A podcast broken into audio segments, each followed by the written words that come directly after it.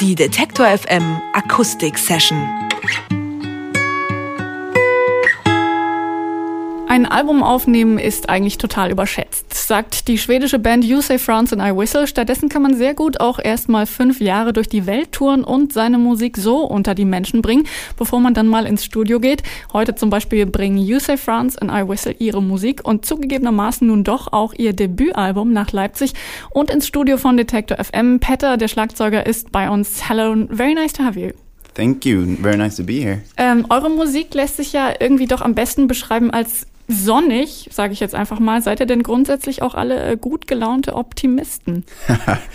I wish. Uh, no, I guess it's we want to do that, but Sweden is cold and uh, you can't be happy all the time. I think our music is also both happy and also a bit frustrated, and the the lyrics are not just happy lyrics. So I think you, you get both sides, just like we are. Petter sagt, äh, das wäre schön, wenn sie die ganze Zeit Optimisten werden, aber ähm, Schweden sei kalt, meint er. Also man ist auch nicht immer glücklich. Ähm, und die Songs seien eine Mischung aus ähm, fröhlichen Stücken und aber auch Frust, denn das gibt's nun mal. Diese zwei Seiten gibt es einfach im Leben und deswegen auch in ihrer Musik. Ähm, eure bisherige Bandgeschichte besteht ja offenbar vor allem aus Touren. Macht euch das so viel Spaß, dass ihr alles andere erstmal so ein bisschen nach hinten geschoben habt? I wouldn't say that we are doing that, but we do really like being on tour because that's when you really develop the band and the sound and the songs, everything. Like it's for real when you're out on the road. And of course, we love to meet people that like our music. That's the best thing with this music thing. So yeah, being on the road is is great, and we like that. Also sie mögen es tatsächlich auf Tour zu sein, obwohl er sagt, es stimmt nicht ganz, so dass sie nichts anderes machen. Aber es sei eine gute Sache, um die Band tatsächlich voranzubringen und zu entwickeln, auch den Sound und die Songs, mit denen sie arbeiten. Ähm, man hat so ein Gefühl von Echtheit, sagt Petter auf Tour. Und das Tolle daran ist natürlich, dass man Leute trifft, die die Musik mögen und äh, deswegen machen sie es auch. Deswegen mögen sie äh, es auf Tour zu sein. Was ist denn das Wichtigste? Kann man das sagen, was ihr bisher gelernt habt ähm, oder als Erfahrung auch gesammelt habt auf Tour? First of all, we learn everything about each other when we're on tour. it's a very, very family like situation after a couple of days. And of course, we learn how to, when you play every night, 15 days in a row, it's hectic. You like work really, really, really hard. So we learn how to, you know, keep the resources and and have fun while doing it, even though sometimes you just want to lay down and cry. oh je. But we laugh a lot. We laugh really much when we're on the road. Das ist beruhigend. Also ähm, Petter erzählt, dass sie alles gelernt haben auf Tour. Ähm, zuerst mal natürlich alles über die anderen, also fast ein bisschen unfreiwillig. Er sagt, das ist relativ schnell so ein bisschen wie in der Familie. Also da mag man dann auch nicht mehr alles aneinander. Und natürlich dadurch, dass man jede Nacht spielt. Das kann zwar auch hektisch sein und es ist harte Arbeit, aber man lernt auch ähm, dadurch, wie man seine Kräfte am besten einteilt ähm, und damit haushaltet, wenn man auf Tour ist. Und das ist tatsächlich wahrscheinlich ziemlich wertvoll, um das zu lernen. Und er sagt, äh, manchmal fühlen sie sich äh, zwar eher ähm, so, als äh, würden sie gleich losheulen müssen, aber sie lachen auch gerne viel zusammen. Und ich sage, das ist natürlich sehr beruhigend. Wir haben ja auch sehr viel Musik auch schon gespielt aus dem Album, also beziehungsweise vorab die Single Oh My God letztes Jahr. Da hatten wir recht viel Spaß damit. Die Frage ist, habt ihr von Anfang an auch so ein bisschen ein Gefühl gehabt bei diesem Song Oh my God, dass es so ein kleiner Hit werden könnte? We always feel that with all our songs. no, but no, but I mean, it's a it's a catchy song. It's got a great drive in it, and yeah, I think we had a feeling of that song being a hit. Excellent. Also Petter sagt, natürlich haben sie bei jedem ihrer Songs das Gefühl, dass es ein Hit wird, ganz klar. Aber er meint, in diesem speziellen Fall ist es schon einer, der sehr eingängig, sehr catchy war. Insofern glaubt er schon, dass man sich den einfach ganz gut anhören kann. Und genau das wollen wir jetzt machen. This is the first one that you're gonna play for us in an acoustic version. I'm really excited about that. You say France and I whistle. Oh my God.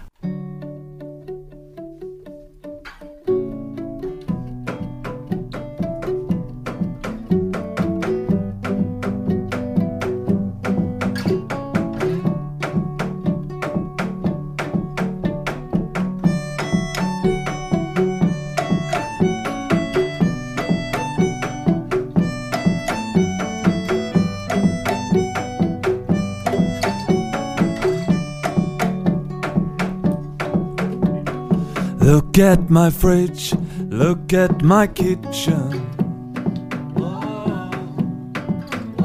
so fresh and so clean, but no food for my children.